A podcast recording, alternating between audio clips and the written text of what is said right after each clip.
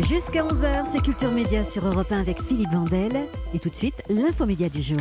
Et quel meilleur invité que Bruno Le Maire pour clore cette saison de Culture Média? Il y a d'abord le côté média. Parmi les attributions de son ministère figure la souveraineté numérique. Les réseaux sociaux, l'intelligence artificielle font partie de son champ de compétences. Et c'est autour de ces domaines que se concentrent les plus grands enjeux médiatiques du futur. Fake news, influx voleurs, comme on dit, hystérisation du débat public, difficulté à construire le dialogue, quand les algorithmes des réseaux nous enferment toujours un peu plus sur nos tribus.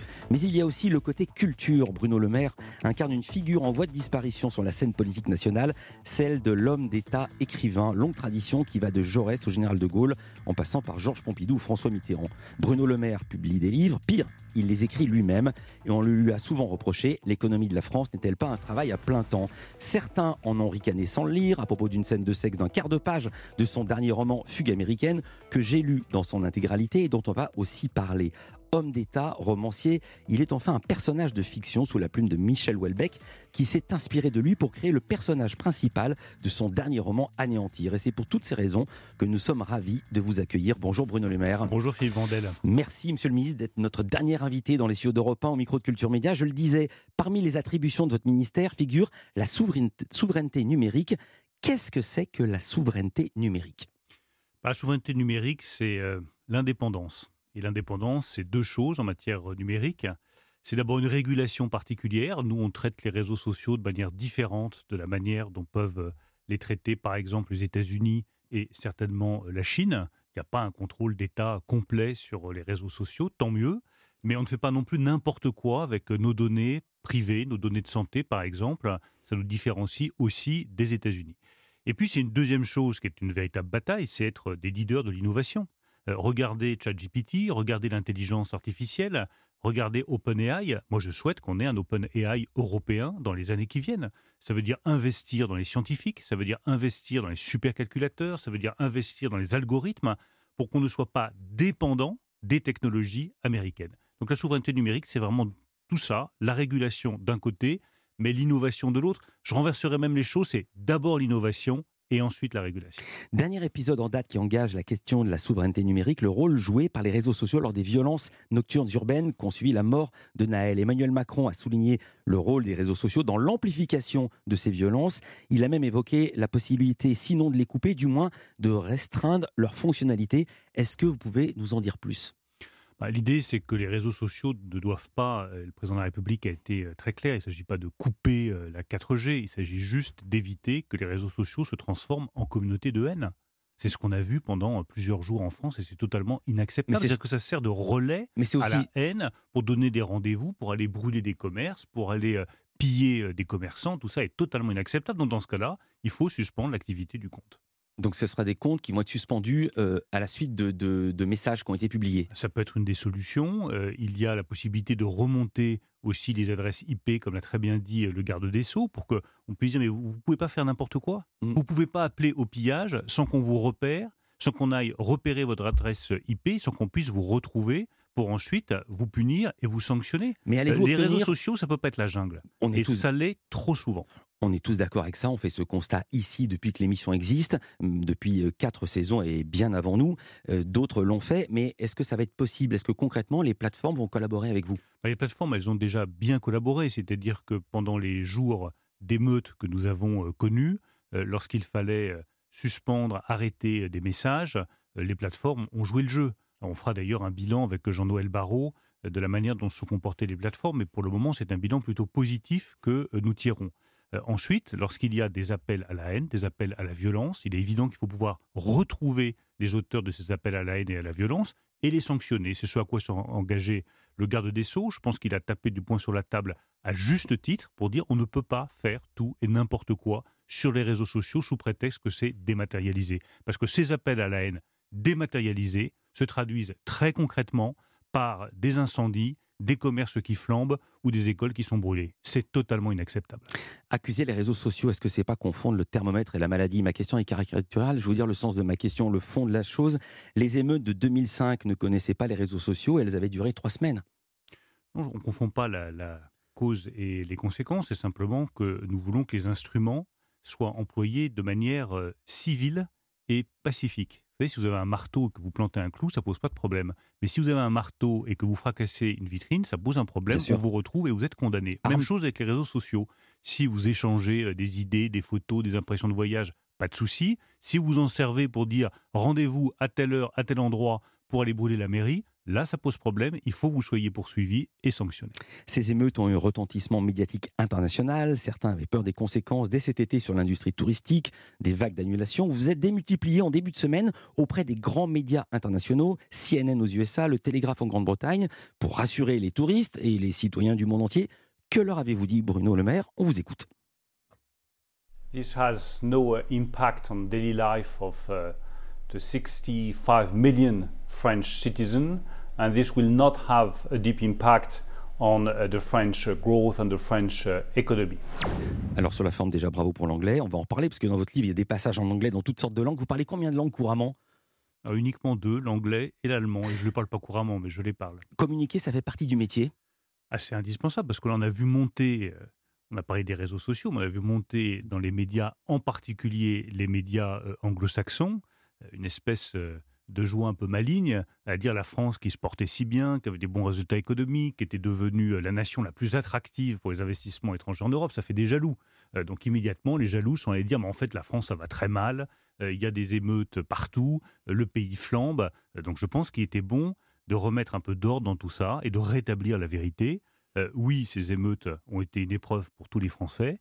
Elles ont été aujourd'hui calmées, nous sommes revenus à la normale, même si nous restons très vigilants. Et il n'y a pas de problème pour la sécurité des touristes. Et les touristes anglais ou américains sont évidemment les bienvenus sur notre territoire.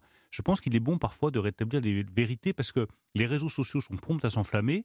Les médias anglo-saxons, quand il faut taper sur la France, sont assez promptes à s'enflammer aussi. Le French bashing. Euh, Monsieur le ministre, vous restez avec nous. On va parler de la loi que vous avez euh, instaurée, inspirée sur les influenceurs. Culture Média continue. On est avec Bruno Le Maire et on va parler aussi de son roman Fugue américaine. À tout de suite sur Europe 1. Europe 1. 9h30, vous écoutez Culture Média. On retrouve tout de suite Philippe Vandel et son invité exceptionnel. Invité exceptionnel, Bruno Le Maire, ministre de l'économie, de la souveraineté numérique. On va parler de l'économie. Dans le périmètre de votre ministère, il y a eu la loi sur les influenceurs qui a été promulguée le 9 juin. On a beaucoup parlé ici, évidemment. Elle vise à encadrer le métier d'influenceur. Depuis le 9 juin, c'est la fin de la loi de la jungle. Qu'est-ce qui a changé? D'abord, on protège les influenceurs. Influenceurs, ils apportent beaucoup à l'économie, ils sont très créatifs, des enjeux économiques qui sont majeurs, mais dans le fond, ils n'avaient pas de contrat spécifique avec euh, les marques, ils n'avaient pas d'encadrement législatif. Là, il y a un encadrement, ils savent ce qu'ils ont le droit de faire et ce qu'ils n'ont pas le droit de faire. Donc ça les protège et ça les valorise. C'est d'abord une loi pour valoriser les influenceurs. Et puis le deuxième objectif de cette loi, c'est d'éviter les dérives. Euh, quand euh, on a vu les dérives sur, par exemple, la chirurgie esthétique dont on faisait la promotion comme si elle n'avait absolument aucune incidence sur la santé, qu'il y avait zéro risque, n'était pas acceptable, il fallait corriger. Il n'y a pas de raison qu'il y ait des limitations sur la publicité pour euh, les alcools euh, à la télévision ou chez vous à la radio et qu'il n'y en ait aucune sur les influenceurs. Donc il fallait réguler tout ça, remettre de l'ordre, éviter effectivement que ce soit la loi de la jungle. Je pense que ça protège les influenceurs et ça va leur permettre, en tout cas c'est ce que je souhaite, de se développer encore plus vite et encore plus brillamment. Euh, comment vous allez contrôler tous ces influenceurs? Vous en avez dénombré 150 000. Vous avez donné une définition, on ne l'a pas dit encore ici, mais vous avez euh, normé, si j'ose dire, euh, quel était ce métier, son périmètre. Vous avez dénombré 150 000 influenceurs. Vous avez annoncé la mise en place d'une brigade de 15 personnes. C'est suffisant? 15 personnes qui en contrôlent 150 000 C'est suffisant pour contrôler les faits les plus graves. Mais l'objectif, c'est qu'il puisse y avoir des remontées d'informations d'abord par le consommateur lui-même. Vous avez un mmh. push sur le, chez les influenceurs qui permet de signaler qu'il y a un contenu qui n'est pas conforme à la loi. Nous comptons aussi sur la responsabilité des plateformes pour qu'elles signalent lorsqu'il y a des contenus qui ne sont pas conformes euh, à la loi. Et après, euh, les 15 euh, agents de la brigade de la Direction générale de la consommation et de la répression des fraudes, lorsqu'ils verront qu'il y a 3, 5, 10, 50 signalements chez un même influenceur ou une même influenceuse qui ne respecterait pas la loi, qui continuerait par exemple à faire la promotion de la chirurgie esthétique alors qu'il n'y a pas d'autorisation de le faire désormais, ben, on pourra saisir l'influenceur, alerter sur son comportement, ensuite prononcer des sanctions qui sont des sanctions financières quotidiennes, des astreintes, et puis après, ça pourra aller, pour les faits les plus graves, jusqu'à 300 000 euros d'amende et des peines d'emprisonnement. Quand on regarde sur Twitter, il y a certains influenceurs qui disent comme ça, je vais parler avec leur langage, il y a deux personnes qui ont tué le game, c'est-à-dire qui gagnent beaucoup, beaucoup moins d'argent qu'avant. C'est Bruno Le Maire et le rappeur Booba. Est-ce que vous imaginiez que ce serait possible dans votre carrière d'agir main dans la main avec Bouba J'agis main dans la main avec personne. Hein. J'agis main dans la main avec euh, mes compatriotes, avec la loi et avec l'intérêt général. Euh, je ne suis pas là pour défendre quelque intérêt particulier que ce soit. Non, je veux dire par là que c'est lui qui a alerté sur ce sujet. Il y a beaucoup de personnes qui m'avaient alerté en me disant attention, c'est un secteur. Moi, je dis très sincèrement, il y a quelques années, je ne connaissais pas le secteur des influenceurs ou très mal. J'ai regardé, je me suis intéressé, j'ai trouvé ça passionnant. J'ai trouvé des euh, jeunes extrêmement créatifs qui travaillaient là-dedans. J'ai vu qu'il y avait des enjeux économiques énormes, qu'il y avait des enjeux sociétaux très importants. Parce que euh, après, vous pouvez promouvoir euh, un type d'image, un type de beauté particulier, avec toutes les conséquences que ça peut avoir sur la psychologie des jeunes, sur la psychologie des adolescents. Donc je me suis dit, il y a beaucoup de créativité, il y a beaucoup d'enjeux économiques, il y a beaucoup d'emplois et de prospérité pour notre pays, mais il n'y a aucune règle. Et ça, c'est pas possible. Parce que quand il y a beaucoup d'argent en jeu et qu'il n'y a pas de règles, en général, ça finit en Far West. Or, le Far West, ça n'est pas ma conception de l'économie. Dernière, dernière question culture à ce sujet. Est-ce que vous avez rencontré Bouba Est-ce que vous lui avez parlé au téléphone? Je ne l'ai ni rencontré euh, ni parlé euh, au téléphone, mais j'ai rencontré d'autres influenceurs qui m'ont beaucoup aidé à comprendre, dans le fond, la créativité euh, de leur métier. Je pense un garçon qui est formidable, qui s'appelle Squeezie, que tout le monde connaît. Euh, c'est extraordinaire de travailler avec lui, de discuter avec lui pour voir à quel point c'est créatif, il faut se renouveler tout le temps. Ça a l'air simple, ça a l'air facile, mais derrière euh, chaque présentation, il y a un travail absolument considérable. C'est tellement difficile que certains influenceurs et certains youtubeurs sont en dépression, et ça me fait lien, je ne m'attendais pas du tout à parler de ça, avec Vladimir Horowitz, qui est en quelque sorte euh, le héros, la figure tutélaire qui plane au-dessus des personnages de mm. votre euh, nouveau roman. Il s'appelle Fugue américaine, on va en parler, c'est votre quatorzième livre, c'est autour de la vie de ce pianiste Vladimir Horowitz. il disait dans une lettre à Kafka, je porte deux personnes en moi, est-ce que c'est votre cas aussi, Bruno Le Maire? Il y a deux personnes en vous, le ministre et l'écrivain? J'ai toujours voulu, je, l'ai dit depuis des années, être à la fois responsable politique pour euh, servir l'intérêt général euh, et écrivain pour euh, voilà lâcher sa créativité et sa, liberté. donc je poursuis dans cette voie, modestement mais avec ténacité, responsable politique et écrivain. Et j'ai pris un, immense plaisir à, retracer cette vie d'Horowitz parce que ce destin colle avec le destin du XXe siècle. C'est un homme qui vient euh, de Kiev, ou à côté de Kiev, d'Ukraine, qui traverse l'Allemagne nazie, qui part en exil euh, aux États-Unis parce qu'il est d'origine juive, qui vient d'un milieu familial très modeste d'Ukraine et qui se hisse au rang des premiers pianistes du XXe siècle, qui a un talent fou et qui écrase tout le monde, mais qui en même temps euh, a des doutes intérieurs extraordinairement profonds qui le font tomber dans des épisodes de dépression qui durent plusieurs années, qui disparaît de scène pendant 12 années. En 1953, il arrête, il dit je peux plus jouer, je peux plus mettre un piano, je peux plus être devant le public, et qui revient en 1965, qui va jouer à l'Ouest contre l'avis des autorités soviétiques, si bien que les autorités soviétiques se vengent sur son père et le déportent au goulag, et qui revient en 1986 sous la présidence euh, Reagan, jouer à Moscou devant les responsables politiques qui ont fait assassiner son père. C'est un destin fabuleux. Et c'est ça que j'ai voulu retracer, la complexité d'un homme puissant, mais qui est aussi en proie au doute et qui épouse toutes les tragédies du XXe siècle. C'est ça, et c'est pas ça, parce que ça, c'est l'histoire euh, du personnage réel, qui est presque une légende, quand bien même il a existé. Et puis, vous avez créé deux personnages, deux frères. Oscar, le narrateur, qui est médecin psychiatre, qui s'occupe justement de la dépression d'Horowitz, et Franz, qui rêve de devenir pianiste. Pourquoi vous avez créé ces personnages Pour en faire un roman et pas une biographie? Parce que je voulais pas écrire une biographie. Euh, je n'ai pas l'art de l'historien pour euh, raconter sous forme biographique la vie d'Horowitz. Et puis je pense qu'elle est trop complexe et le personnage trop insaisissable comme sa façon de jouer du piano pour qu'une biographie puisse lui rendre justice. Et donc j'ai voulu créer des effets de, contrepoint. C'est le principe de la fugue. Vous avez une mhm. mélodie et puis une autre mélodie et ça crée euh, du contrepoint. Et donc en contrepoint d'Horowitz, qui a une carrière éclatante, euh, j'ai mis ce personnage de Franz Wertheimer, qui lui aussi se destine à être pianiste. Et puis il va à Cuba, je parle beaucoup de Cuba, de New York, d'autres villes, euh, et il reçoit une leçon de Vladimir Horowitz, qui paye euh, ainsi la dette qu'il doit à son frère qui l'a soigné. Et en jouant du piano avec Vladimir Horowitz, il comprend qu'il ne sera jamais, Vladimir Horowitz sera peut-être un bon pianiste, mais jamais du niveau de Vladimir Horowitz. Et du coup, il abandonne le piano, il devient agent immobilier, euh, il épouse une femme qui pense pas tout, racontez pas tout. Je vais pas spoiler il faut, le livre, au-delà de la mais c'est très intéressant. Enfin, une des questions qui, qui euh, est une question fondamentale pour moi, c'est qu'est-ce qui fait que euh, un homme tient debout, se relève, et que d'autres ne tiennent pas, et lorsqu'ils sont en proie à des épreuves de la vie, s'effondrent. C'est le genre de questions que j'allais justement vous poser, Bruno Le Maire. Vous restez avec nous, vous publiez Fugue américaine chez Gallimard. Autre histoire avec un grand H. Marlène, vous nous emmenez à Versailles. Oui, grâce à Europe 1 Studio qui nous offre tout un tas de podcasts inédits euh, d'histoire, notamment autour de l'histoire. Et cette semaine, à l'occasion de la réouverture des cabinets intérieurs de Marie-Antoinette, Virginie Giraud nous fait visiter les appartements privés de la reine. Au cœur de l'histoire à Versailles, podcast inédit disponible dès maintenant à écouter partout, tout le temps, sur le site europe1.fr et l'application Allez, restez avec nous. Culture Média revient dans moins d'une minute. Jusqu'à 11h, vous écoutez Culture Média avec Philippe Vandel et son invité aujourd'hui, le ministre de l'économie, des finances et de la souveraineté industrielle et numérique, Bruno Le Maire, qui est aussi romancier. Il est aussi romancier, il publie Fugue américaine euh, chez Gallimard. Ça marche bien, monsieur le ministre? Ça marche bien, oui, Merci au lecteur. Vous êtes, euh, vous êtes dans les classements livres salués par la critique. J'ai noté ça de Libération Figaro, qui sont pas faciles à mettre d'accord. Il y a des petites histoires dans la grande histoire. Oscar, le narrateur, écrit ce roman à la fin de sa vie. C'est pas une chronique au jour le jour. C'est il fait le bilan au soir de sa vie, il revient sur tout ce qui est arrivé. Euh, c'est assez proustien. C'est aussi un peu les mémoires de Casanova, parce qu'en 49, Oscar, il a la vingtaine, d'où quelques scènes de sexe. Normalement, quand vous racontez son attirance pour la jeune Julia, cubaine torride. Je ne vais pas revenir sur la fameuse scène de la page 74 avec la fameuse formule dilatée comme jamais, reprise par la presse, reprise par les humoristes, reprise par les réseaux sociaux qui en ont même fait un hashtag. Juste une question, est-ce que vous doutiez que vous alliez déclencher ces réactions ou avez-vous été le premier surpris? J'étais un peu surpris, mais euh, après tout, euh, peu importe.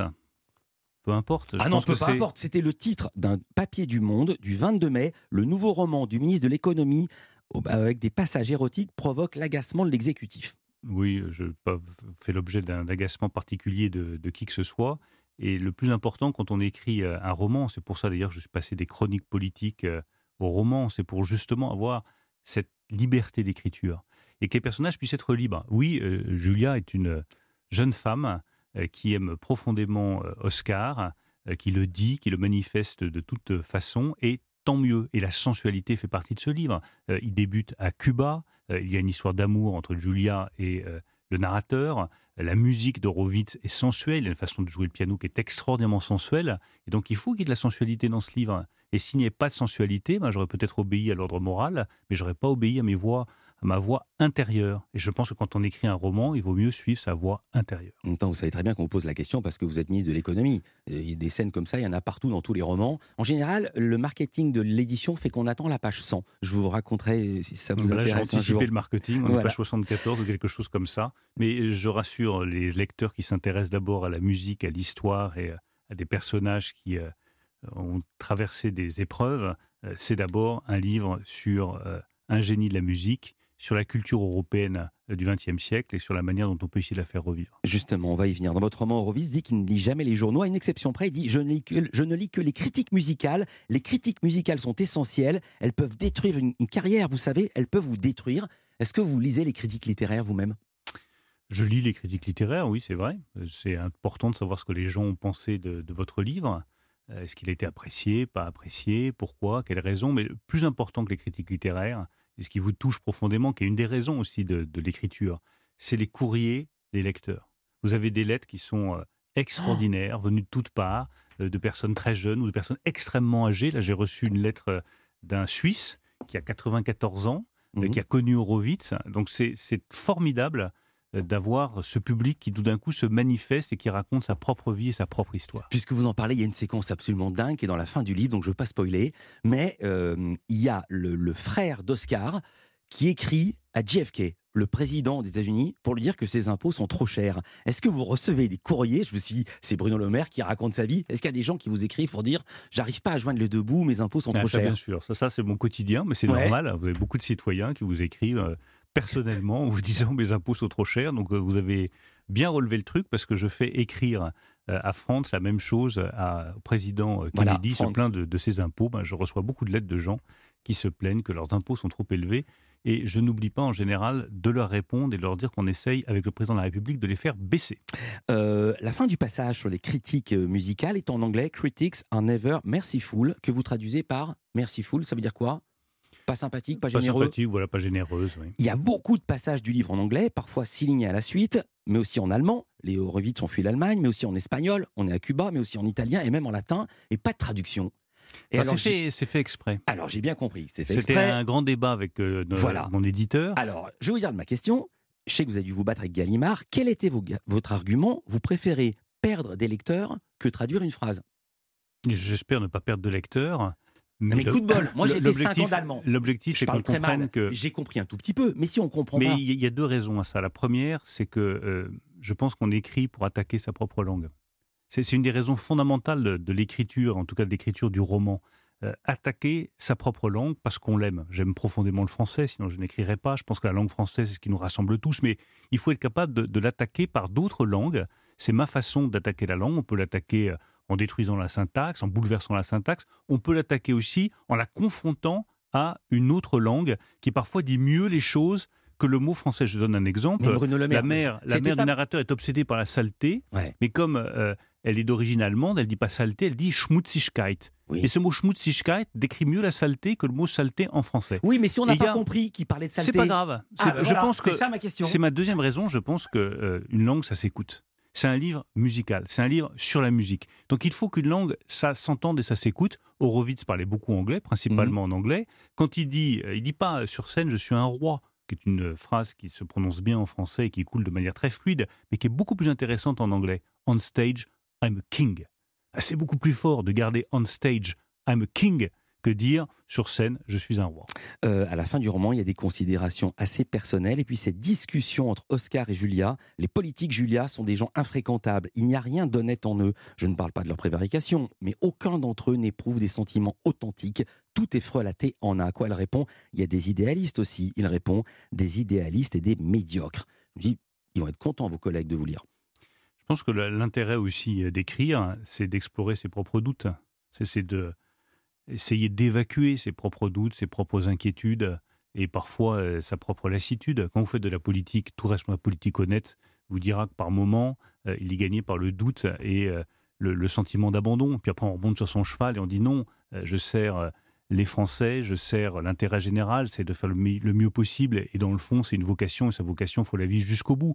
Mais exprimer ces moments de doute à travers le roman, à travers l'écriture, je pense que c'est sain, je pense que ça vous en libère ça vous permet de mieux travailler ensuite. Euh, dernière citation, très jolie citation. On est dans les années 60.